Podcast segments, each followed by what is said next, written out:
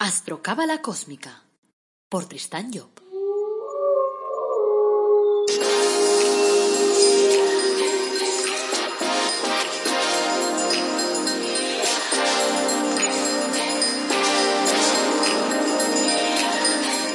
Astrocábala Cósmica, episodio 71. Te brindo una calurosa bienvenida a Astrocábala Cósmica, el programa en el que te hablamos de astrología cabalística y de cábala. Y lo hacemos de una forma fácil, directa, amena, de esa que puedes practicar todos los días, que esa es la buena. Este es el episodio 71. Es lunes 10 de agosto de 2020. Esto es astrología cabalística. Y hoy hablaremos de la casa 7, la pareja y el otro. Soy Tristan Job, tu astrólogo, cabalista y escritor cósmico. Y llevo más de 30 años inmerso en esos temas. Como siempre, antes de empezar, recordarte que tienes una página maravillosa que se llama El Árbol Dorado Academy, donde te ofrecemos cursos gratuitos. Y además también hay algún producto de crecimiento personal único, como pueden ser, por ejemplo, pues el Árbol de la Vida personalizado o Los Ángeles personalizados también.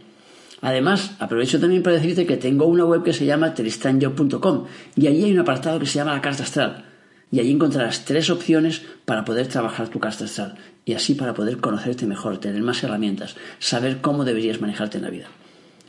También aprovecho para pedirte pues que me, cuentes historias, que me cuentes anécdotas relacionadas con la astrología, con la cábala y tal, porque yo los utilizaré después en los podcasts y entonces contestaré tus preguntas directamente pues aquí a través de este canal. Sabes que en los apuntes del programa pues te dejo eh, mi, mi email para que puedas mandar lo que sea, ¿vale? Bueno, hoy me toca hablar de la casa 7 y este episodio se basará en el trabajo de Kabalev, mi padre, en su libro Las 12 casas en los 12 signos.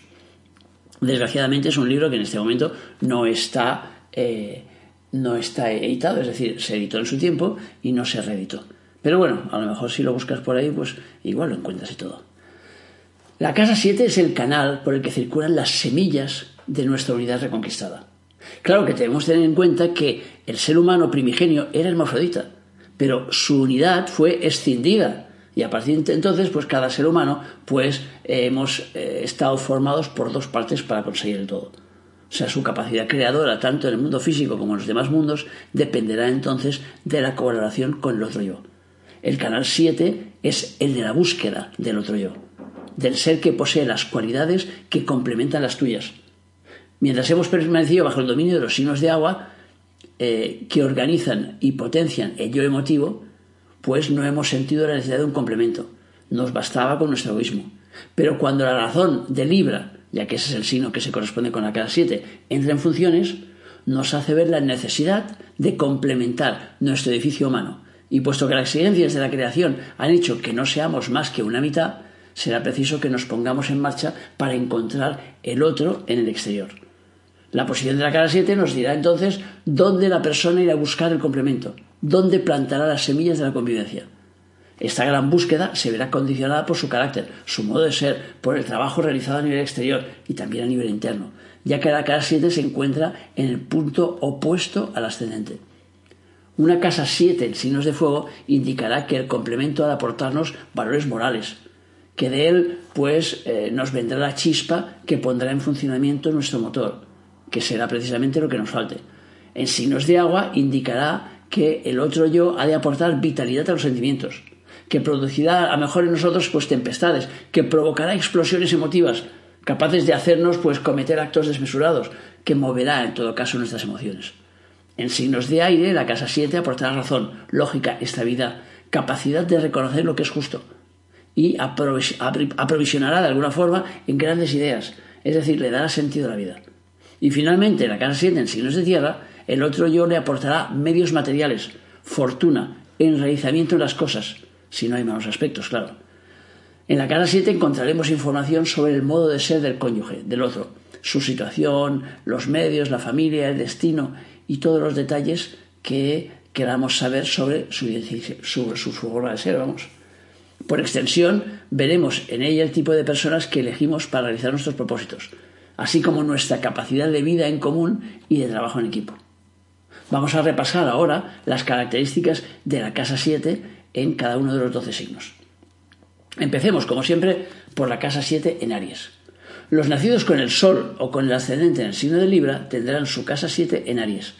Indicará que lo que le falta a la persona puede ser, eh, para que sea completa, vamos, es el designio espiritual que trae Aries.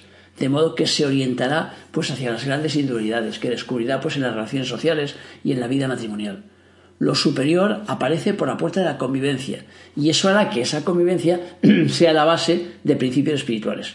O sea, la persona sentirá que en su vida de relación todo debe ser así, sin poder explicarse el por qué, puesto que los contenidos de Aries sobrepasan la comprensión. Aries es un signo de fuego y los signos de fuego son generalmente inconscientes. Así, la elección del compañero de vida no será una elección razonada, sino algo que surge de pronto, con tanta fuerza que la persona siente que ha de ser así, que no puede ser de otro modo. O sea, como digo yo, es como que le cae en la cabeza. El otro será siempre alguien singular, inadaptado, rebelde, sobre todo teniendo en cuenta que siendo Aries el signo del principio, la unión será prematura, cuando la persona pues es muy joven a lo mejor y el otro no ha tenido tiempo de encontrar una situación en la que poder integrarse. En los sucesivos compromisos que efectuará con la sociedad para la realización de cosas en común siempre aparecerá ese elemento. Con buenos aspectos, los demás y sobre todo el, cónyuge serán los superstars, y la persona se amoldará perfectamente a la situación, apareciendo como el complemento, como el que va a remolque, pero en realidad será el organizador de empresas que el otro yo inspira. Vivirá en el culto de la personalidad de su otro yo y a su sombra realizará grandes cosas. Los malos aspectos harán que ese otro yo esté tan fuera de real que toda relación con él pues resulte compleja, difícil. La dinámica del otro yo lo arrastrará hacia aventuras humanas que le será difícil de controlar de dominar, porque estaban fuera de toda norma, de toda razón, de todo entendimiento. La casa 7 en Tauro. Los nacidos con el Sol o con el ascendente en signo de Escorpio tendrán su casa 7 en Tauro. Hará que los bellos paisajes que contiene este signo, sus confortables edificaciones, vayan a la persona a través del canal de lo razonable ese canal que inclina a la persona hacia el compromiso, al pacto, de modo que lo que le inclinará a pactar será el esplendor de lo material, el brillo del oro, por así decirlo. Esa dinámica interna que le lleva a inclinarse ante lo suntuoso orientará a esa persona hacia gente de gran belleza. Y es que su otro yo es así, bello, perfumado, muy distinto del yo consciente, del cual, regido por un ascendente en escorpio, es más bien rudo y áspero. Según su nivel evolutivo, ese yo será o no vulnerable al halago, a la corrupción. Sus aliados comerciales serán igualmente gente suntuosas, adineradas, cuyo contacto y, en ese contacto vamos se enriquecerá. El bienestar le llegará pues a través de sus aliados, pero tal como sucede en los signos de tierra, es probable que eso tarde un poco en su vida, que llegue tarde. Los malos aspectos pueden dar otro yo corrompido, que arrastra a la persona hacia los goces materiales exageradamente poniendo la razón al servicio exclusivo de las cosas prácticas, induciéndole a pensar que lo razonable en este mundo es pasarlo bien, gozar de todo lo posible y nada más. Onassis, por ejemplo, tenía la casa 7 en el siglo de Tauro. Veamos la casa 7 en Géminis. Los nacidos con el Sol o con el ascendente en el signo de Sagitario tendrán su casa 7 en Géminis. La persona ya no buscará al sabio que le explique la lógica de su mundo interno, sino a la persona que justifique con sus actos el bien fundado de los suyos propios. En efecto, con Géminis en la casa 7, Sagitario estará en el ascendente. Y como ya sabemos, en Sagitario la persona es un instrumento de la divinidad. Actúa de un modo que no comprende muchas veces totalmente lo que hace. Entonces busca en Géminis, que sí comprende lo que hace, una sintonía en su acción. Dicho de otro modo, el pensamiento divino de Sagitario busca en el pensamiento humano de Géminis la justificación de sus actos. Géminis no actúa si no comprende. Para que el pensamiento se transforme en acto tiene que haber una lógica que lo mueva, de manera que esta persona, ante la incógnita que le plantea el Sagitario, se pondrá a pensar y acabará sacándose la lógica de la manga, a la manera del famoso hombre del paraguas de Freud, gracias al cual el padre del psicoanálisis descubrió el inconsciente. Y es una historia que nos ilustra esto. La historia es la siguiente. Dice, sucedió que una mañana, teniendo Freud un paciente dormido en un sueño hipnótico, le dijo, ahora te voy a despertar y cuando suenen las once tomarás el paraguas que hay en el recibidor y te marcharás. Al sonar las once, aquel hombre se levantó, tomó el paraguas y ya se marchaba cuando el profesor le dijo, ¿por qué coge usted el paraguas? Dice, si hace un día un sol espléndido. El hombre se quedó perplejo por un momento y después le dijo, bueno, con el tiempo tan inseguro que tenemos, no se sabe nunca. Freud se dio cuenta entonces de que su paciente actuaba sin saber el motivo. y al tener que dar una explicación su pensamiento facilitaba una razón plausible que no era la que auténticamente le motivaba. Pensó, pues, que la persona en sus múltiples actuaciones es impulsada por un motivo profundo que ella misma ignora y que eh, habitualmente no es consciente.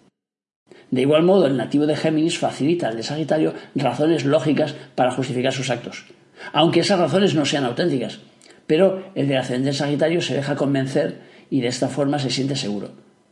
Pero es que además de justificarlo, el de Géminis pondrá a su disposición los medios de difusión que necesita para que esos actos morales Sagitarios sean conocidos. Entonces la casa 7 en Géminis indicará pues que la persona busca en el exterior, gracias a muchas alianzas, a quien justifique y difunda sus obras. Si hay mucho Sagitario en él, si se acumulan ahí los planetas o los aspectos, significa que la obra divina de la que es soporte material será muy variada y quizás necesite más de uno para justificarla y difundirla, haciendo, haciendo necesario que, que tenga que estar cambiando de aliados, de cónyuge, de medio social. Y por eso, este signo como los otros tres signos BAF dobles o comunes, es decir, los, otros tres exteriorizadores, tienen fama de divorcistas. Esta dinámica se verá multiplicada con los malos aspectos.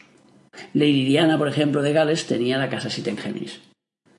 Casa 7 en Cáncer. Los nacidos con el Sol o con el ascendente en el signo de Capricornio tendrán la casa 7 en Cáncer. El potencial de los sentimientos se reviste con el disfraz de la razón y envuelto así en lógica es plantado por la persona. Cuando esa semilla florezca y dé fruto, por mucho que se bautice de razón, de lógica, no podrá ser otra cosa que sentimientos disfrazados. Y todo el mundo se dará cuenta, salvo el propio interesado, que seguirán dando a la, fruta el nombre de su apariencia. Las consecuencias de esa situación será que el complemento elegido no le aportará las cualidades objetivas para la construcción de su edificio humano, sino tan solo las propiedades emotivas que, que él carece, vamos, que no tiene. En el mejor de los casos, al complementar su yo sentimental, en cáncer expresándose en la casa 7, ha de aportarle una sensación de intensa felicidad emotiva. Entonces la persona se sentirá amada, festejada, agasajada. O sea, podrá decir que ha encontrado la felicidad. Pero claro, se trata de una felicidad a nivel de deseos, no de esa otra felicidad mucho mayor que es la que aporta la sabiduría, la comprensión del universo. O sea, a esa persona le parecerá lógico que esto sea así y deseará para los demás que encuentren ese complemento que pone en marcha su potencial de emociones y en el que puede bañarse pues en aguas maravillosas. O al menos esa es la sensación que tendrá. Pero ese estado de satisfacción representa el más eficaz instrumento para detenerlo en su marcha hacia adelante, porque le dará la lógica convicción de que ya ha llegado a la meta y que toda su vida puede reducirse a un intenso vis a vis con la persona amada, excluyéndose del resto del universo. La personalidad que aparezca a través de esta combinación, o sea, la del otro yo, ha de tener un poderoso magnetismo, como el ascendente de esta persona se situará en Capricornio, de modo que trabajará a niveles materiales, el poder de fantasía y de imaginación de su otro yo será para él como el canto de las sirenas para los compañeros de Ulises, y lo pondrá siempre al borde del peligro, de precipitarse al mar del inconsciente, seducido por ese otro yo que le canta esas embrujadoras melodías.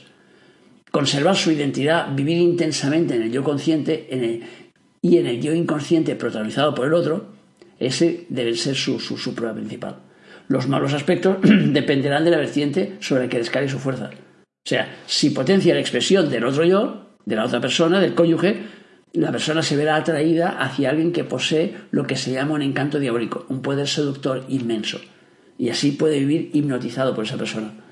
La arbitrariedad de su manifestación emotiva le parecerá tan rotundamente lógica que no tendrá nada que objetar a sus caprichos, a sus fantasías. Si los malos aspectos vienen de planetas violentos, las emociones serán turbulentas y entonces puede convertirse en un pelele, sobre todo si es hombre, porque cáncer es la plaza fuerte de la mujer y de ahí saca a la mujer sus máximos poderes. Casa 7 en Leo. Los nacidos con el Sol o el ascendente en el signo de Acuario tendrán su casa 7 en Leo. Dará la búsqueda del ejemplo de virtud, aquel que con su conducta nos enseña el camino de la rectitud, lo que no se debe hacer. En su complemento descubrirá las leyes en su estado puro, y le será fácil de esta forma incorporarlas a sus propios objetivos. Diremos entonces que el elemento racionable que le falta es la capacidad de comportarse de acuerdo con la ley divina y esa capacidad le vendrá del exterior. Aportará, o sea, la aportará su cónyuge y sus socios, sus aliados, los de enfrente de la sociedad. Con buenos aspectos, esos aliados han de ser personas de gran integridad, de una gran estatura moral, los cuales serán un elemento dominante en su vida sobre todo si en ese sector se encuentran fuerzas planetarias. Precisemos que el otro yo que desvela la casa 7 es siempre el que ha de permitirnos completar la experiencia en curso. Es decir, completar el programa en el que trabaja nuestro ascendente, ya que si ese ascendente representa un rol que la persona juega por cuenta de su jefe interno, la casa 7 representa el papel, la contrafigura de esa, de esa, de esa réplica, ¿no? O sea que la, otra parte, el otro yo profundo, el que sigue a, la persona de encarnación en encarnación, está representado por la luna, si se trata de un varón, y por el sol si se trata de una mujer. Los malos aspectos dan otro yo defectuoso, que no ha interiorizado la ley como debería interiorizarla y en lugar de aportar fuerza moral, aporta inmoralidad. Mal ejemplo. O sea, la casa 7 en Leo también hará que a través de la pareja nos llegue la suerte. Casa 7 en Virgo. Los nacidos con el Sol ascendente en el signo de Piscis tendrán su casa 7 en Virgo. Indica que la quintesencia de todas las experiencias vividas será expulsada por la vía de la razón y que el objetivo hacia el cual avanza esa persona es el de vaciarse de todo lo aprendido para poder empezar en un mundo nuevo. Esa tendencia a desprenderse de las riquezas experimentales se realiza internamente y le llevará al encuentro de personas que vivirán pues la temática esa de forma real. Sus socios, su cónyuge, su pareja pueden ser personas desprendidas, que se arruinen incluso venidas a menos, gente que han conocido esplendor pero que ya no les queda casi nada porque se desprenden de ello. Quizás guarden unas joyas como valor sentimental y, que posean a lo mejor pues un árbol de recuerdos. Tienen historia, tienen pasado, pero el presente es incierto y el futuro más todavía. El desprendimiento puede venirle pues a través de su otro yo, y la vida querrá decirle con ello que su riqueza interna debe ser gastada, debe ser dispersada a los cuatro vientos, del mismo modo que el cónyuge o el socio pues está dispersando su fortuna. Con malos aspectos esa dinámica eh, será casi cómica, se dramatiza. Y la ruida es un tema, pues, que se presenta en la vida de forma, de forma muy, muy visible. La persona verá cómo su cónyuge o su socio realizan esfuerzos sobrehumanos para subsistir, para conservar lo que puede ser salvado. Y ese tema ilustrará los esfuerzos que él está realizando por no soltar las verdades que posee y que constituyen su seguridad psíquica. Virgo está regido por Mercurio, el planeta que representa Hot, el séfila de la columna izquierda, el último de todos, columna en la que impera el secreto, el misterio, los valores que eran considerados como sagrados en las antiguas escuelas iniciáticas. Pero claro, esa sacralización del secreto, del juramento, es válida durante un tiempo, durante una época, porque todo cuanto existe en el universo tiene un nacimiento, tiene una culminación y tiene un declive. O sea, al misterio debe sucederle la revelación, al secreto la divulgación, y al juramento que perpetúa las cosas la flexibilidad para adaptarse a la irrupción de las corrientes que proceden de arriba. O sea que la casa 7 en Virgo significará que la razón de la persona ha alcanzado la extrema madurez, o sea, la extrema madurez, y que por lo tanto ya no puede aguantar por más tiempo la fidelidad a las ideas que esa razón conllevaba. Debe expulsar toda esa riqueza mental, debe difundir todo lo que sabe. Si no lo hace, ese edificio de lo razonable se pudrirá como una fruta que es demasiado madura y aparecerán las grietas. Y esa dinámica se materializará a través de la ruina del cónyuge, del socio, de la sociedad en la que se encuentra, puesto que el otro, el complemento, es el que representa en nuestra vida el papel del elemento razonable, que en el zodíaco desempeña el signo de Libra, y en nuestro micromundo la casa 7. Casa 7 en Libra. Los nacidos con el Sol o con el ascendente en el signo de Aries tendrán su casa 7 en Libra estará en el lugar que le corresponde, realizando sus funciones a la perfección. Si Libra produce la reunión de los contrarios canalizando sus fuerzas por la casa 7, hará que la persona busque su complemento con el solo objeto de complementarse y no en vista a otros objetivos, como sucede cuando el canal 7 se encuentra conectado con otras fuentes. Con la 7 en Libra, el ascendente estará en Aries, de modo que tendremos a la persona que transmite directamente el designio divino y busca el complemento ideal para poderlo objetivar. Su otro yo realizará a la perfección las funciones divinas, reduciendo la luz para integrar el designio en el mundo en que está vibrando a una frecuencia inferior. Así tendremos que él representa el amanecer y su otro yo el atardecer. En él la luz irá creciendo y en su otro yo irá menguando. En la vida práctica se traducirá por un entusiasmo desbordante del uno, mientras que el otro jugará el papel de jarro de agua fría. Sin embargo, el entusiasmo por sí solo no será operativo, mientras que la razón fría del otro sí lo será. Para obtener algo en el plano concreto será siempre gracias a la actuación del otro yo, Si ambos toman conciencia de la mecánica de sus fuerzas, no cabe duda en que harán grandes cosas juntos, ya que uno producirá la chispa inspiradora y el otro el sentido práctico que haga provechosa la fuerza. Un ascendente en Aries dará siempre al solitario, al que pone la voluntad a trabajar en algo nuevo, y la casa 7 en Libra hará que su otro yo le abra las puertas de la sociedad, del público. De modo que a quien busca en realidad la persona es al manager, al representante. Los buenos aspectos harán que la sociedad funcione a la perfección y gracias al otro yo el designo podrá establecerse de una forma adecuada.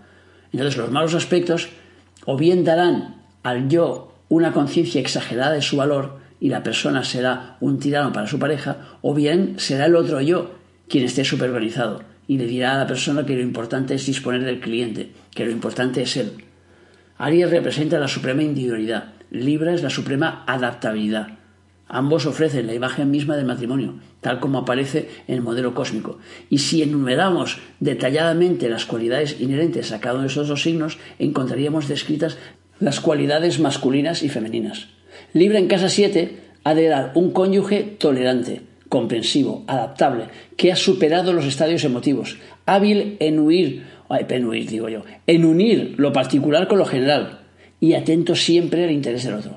Ese conjunto de cualidades es lo que puede recibir el nombre de amor conyugal y todo lo demás será una, una mera pantomima, diríamos, a nivel cósmico. John Lennon, por ejemplo, tenía la casa 7 en Libra y prestó tanta atención a su pareja que generó los celos de McCartney, que disolvió finalmente los Beatles. Casa 7 en Escorpio. Los nacidos con el Sol o el ascendente en Tauro tendrán su casa 7 en Escorpio. También aquí las emociones se revisten con los ropajes de la razón cuando se expresan. Pero aquí la persona busca un modelo específico, un ser que posea ciertas características emocionales particulares.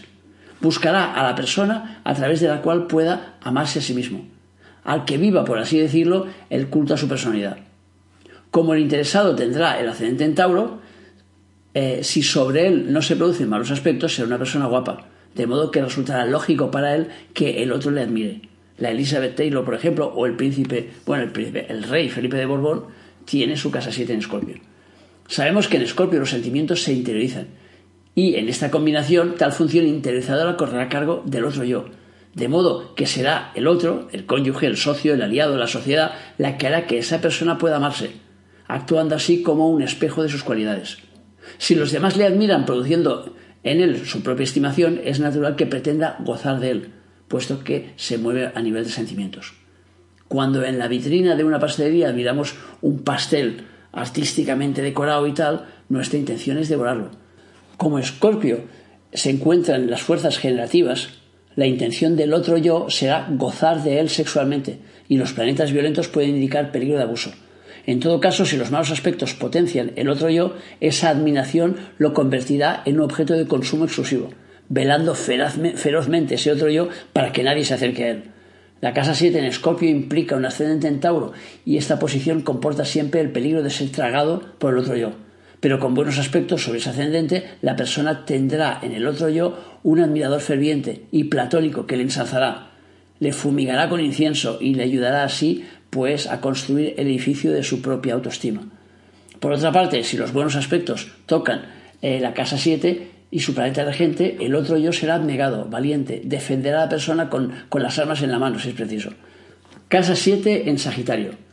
Los nacidos con el Sol o el ascendente en el signo de Géminis tendrán su casa 7 en Sagitario.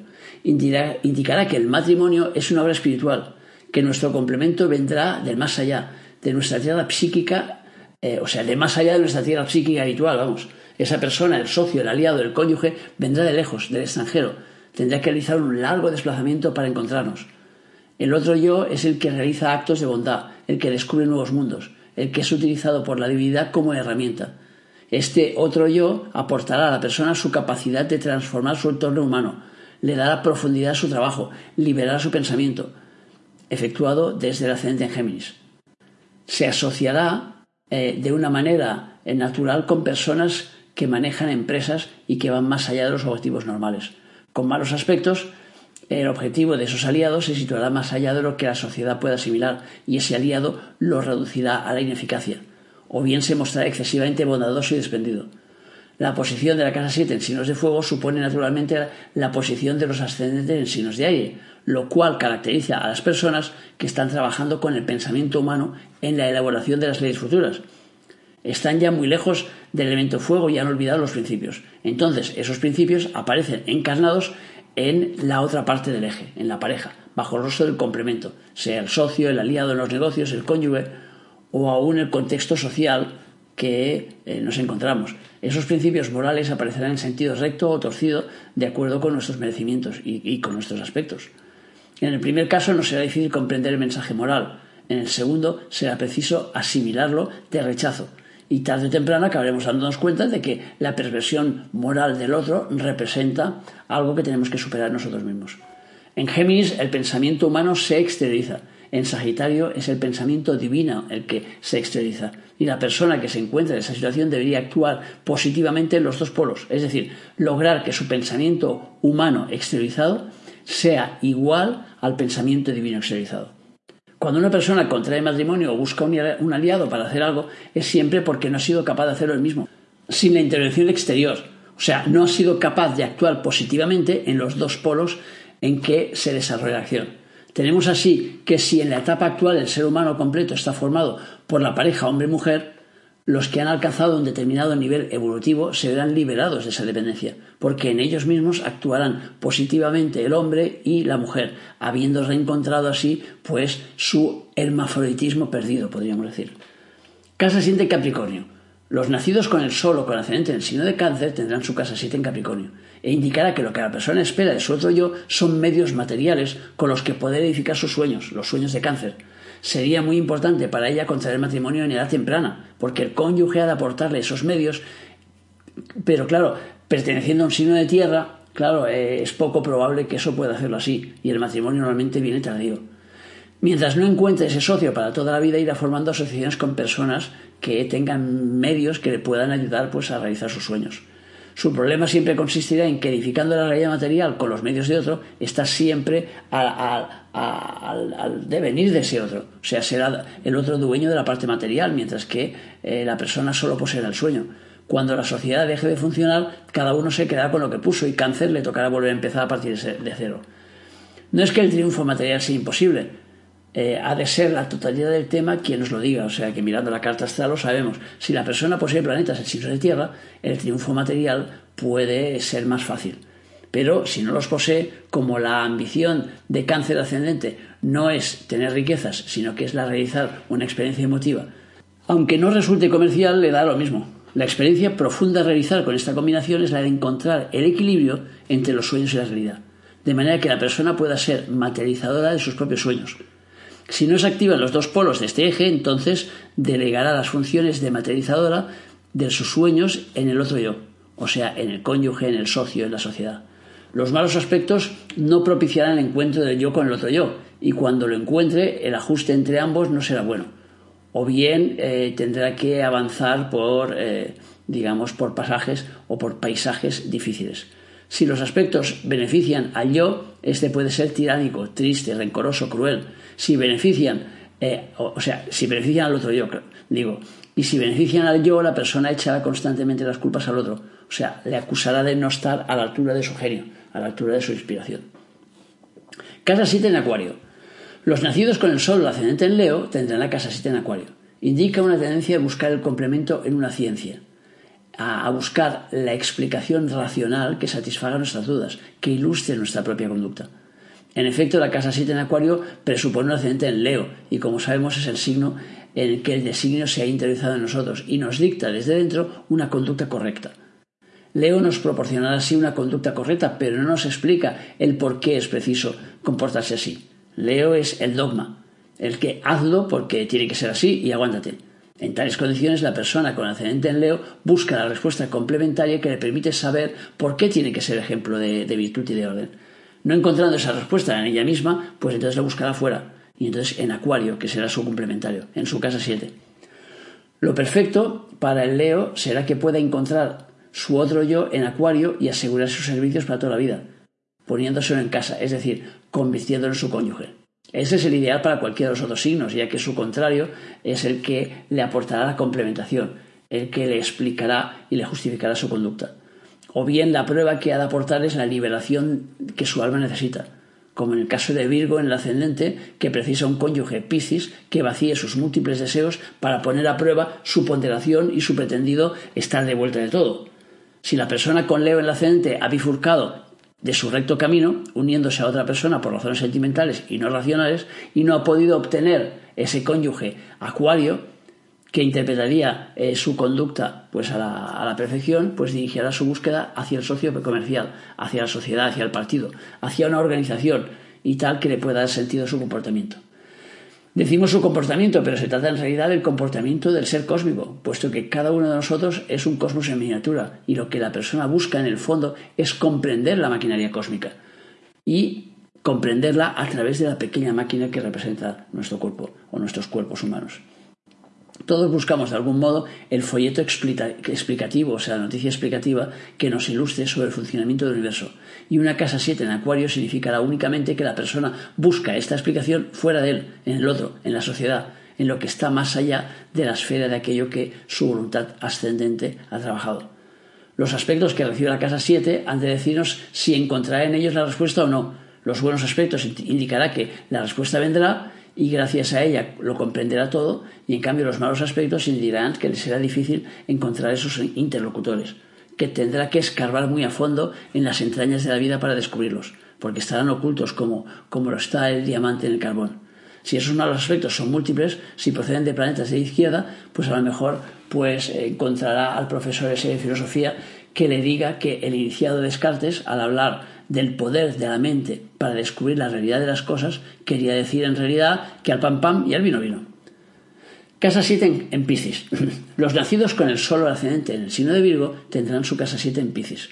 En esta combinación se produce un considerable acercamiento a la casa 7 que es su sede, que o sea, la sede principal de la casa 7 que es Libra. Los sentimientos se exteriorizan por el canal de lo razonable. O, vuelto al revés, la persona tomará como lo más razonable del mundo la liberación de sus emociones internas, que ella no llamará así, porque no reconocerá que, es que las esté liberando, sino que pensará que está ejerciendo una función lógica y ordenadora. Esas emociones son liberadas por su otro yo, que la persona utiliza como herramienta para la exteriorización de los contenidos emocionales que hay en su naturaleza interna. Según sea esa naturaleza, el otro yo que refleje será una persona ponderada o inmoderada. La casa 7 en Piscis supone un ascendente en Virgo, de modo que la persona aparecerá como moderada, tímida, con muchos prejuicios, formados por su larga andadura en los cuatro ciclos experimentales, mientras que su otro yo, encargado de las funciones de exteriorizar las, emociones internas, será probablemente un viva la Virgen, como suele decirse, o sea, con un, un temperamento emocional fuerte, abocado a los excesos. Si esa casa 7 o su regente reciben malos aspectos, la pareja tenderá a cometer toda clase de atropellos, a dejarse llevar por los deseos y las pasiones. Ese desorden emotivo al exteriorizarse en la sociedad le llevará a cometer actos contrarios a las leyes, y eso podría hacer que fuera para la cárcel, o bien eh, que el desorden repercuta en su naturaleza interna y entonces genere un estado enfermizo. Debe comprender esa persona que esa manifestación de su otro yo es la exacta ilustración de su pasaje anterior, de modo que debe solidarizarse con la circunstancia del cónyuge, del socio, del aliado, de la sociedad, y sobre todo debe corregir en ella los defectos que ese yo le está exteriorizando, porque se encuentran anclados en su naturaleza interna y tiene que corregirlos un día a otro. Así diremos que por la vía de la razón, la persona se orientará hacia complementos que por su naturaleza serán exaltados, apasionados, emotivos, muy sentimentales, los buenos aspectos le conectarán con personas que han alcanzado pues una cierta sublimidad sentimental o que por lo menos la buscan. Piscis, por ser un signo común, se encuentra en analogía con el mundo del pensamiento, de modo que en su manifestación positiva los sentimientos ceden la primacía al pensamiento para producir la fecundidad en el mundo de arriba. Si el mecanismo funciona por el lado superior, el otro yo será una persona de sentimientos elevados, un místico, un inspirado, un oráculo. En este caso, su orgullo creará un espacio social muy rico en posibilidades para que la persona pueda proyectar sus conocimientos. Ya hemos hablado de los malos aspectos. Cuando los planetas no incidan en el sector, el otro yo será simplemente una persona que dice lo que siente, que se comporta de acuerdo con su naturaleza emotiva y, en todo caso, muy demostrativa en el amor, en la ternura, en las pasiones. Bueno, hasta aquí estas notas sobre las influencias de la casa 7, o sea que espero que te resulten útiles Y como siempre, gracias por escucharme, por seguirme, por hablarme en las redes sociales, por apuntarte a los cursos, por dar tu feedback. Acuérdate de esos me gustas que van estupendamente porque hacen que crezcamos más y podamos llegar a más gente. Si tienes alguna duda, ya sabes. Y si quieres que te podamos comentar tu carta, pues te vas a tristanyo.com y miras las posibilidades que tienes ahí, tres posibilidades distintas en la carta astral. Te recuerdo que el próximo miércoles tienes un podcast sobre cábala práctica, así que no te lo pierdas. Que tengas un feliz día y sobre todo recuerda nuestro lema, apasionate, vive, cambia.